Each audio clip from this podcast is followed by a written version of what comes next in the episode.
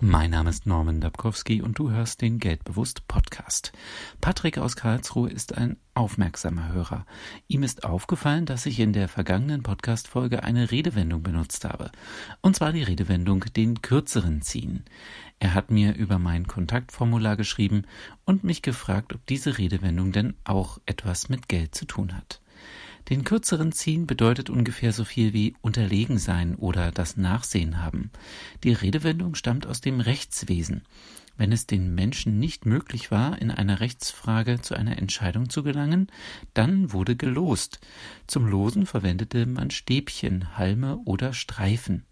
Diejenige Person, die das kürzeste Stäbchen bzw den kürzeren Halm oder Streifen zog, hatte verloren oder war damit im Unrecht. Diese Urteile per Los wurden auch als Gottesurteil angesehen.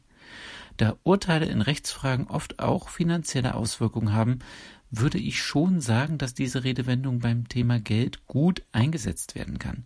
In einem Bieterverfahren beispielsweise kommt einer zum Zuge und alle anderen ziehen den kürzeren. Wo hast du schon mal den kürzeren gezogen?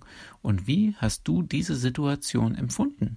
Hast du etwas daraus gelernt und später davon finanziell profitiert? Schreibe mir gerne über deine Erfahrungen. Ich wünsche dir eine erfolgreiche Woche.